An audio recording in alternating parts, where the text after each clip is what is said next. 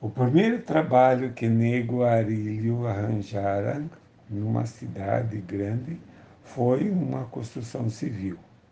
Sabia um pouco do serviço de pedreiro e carpinteiro e, acima de tudo, não tinha medo de pegar no trabalho. Vivia bem com os companheiros.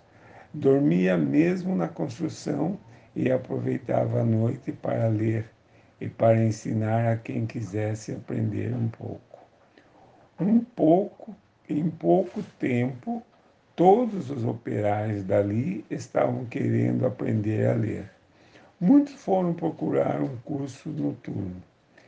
Era ele quem o ajudava a decifrar os deveres.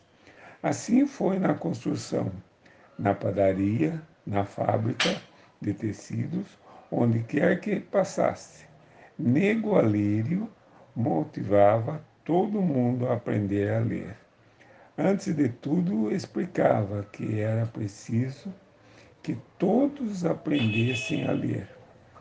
A realidade, o modo de vida em que todos viviam.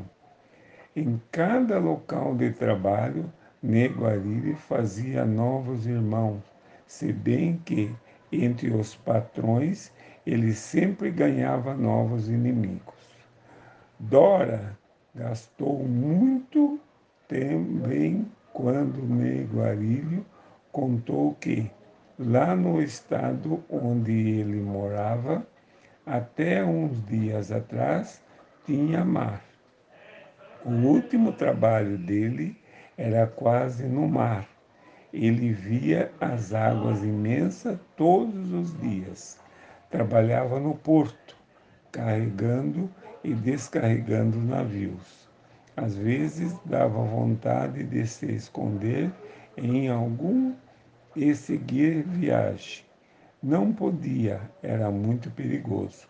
Os homens, os companheiros de cais, sabiam tudo de sindicato, de leis direitos e deveres. Eram rudes e sábios, eram fortes e não recuavam, tinham consciência de suas forças, conseguiam incomodar quando faziam greve, o Brasil inteiro.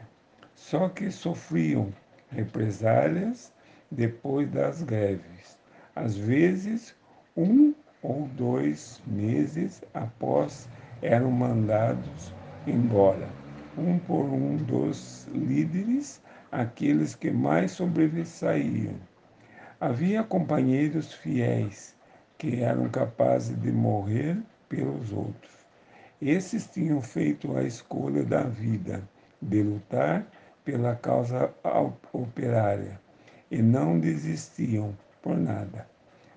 Perdiam o emprego, pensava que vivi, viriam ovelhinhas.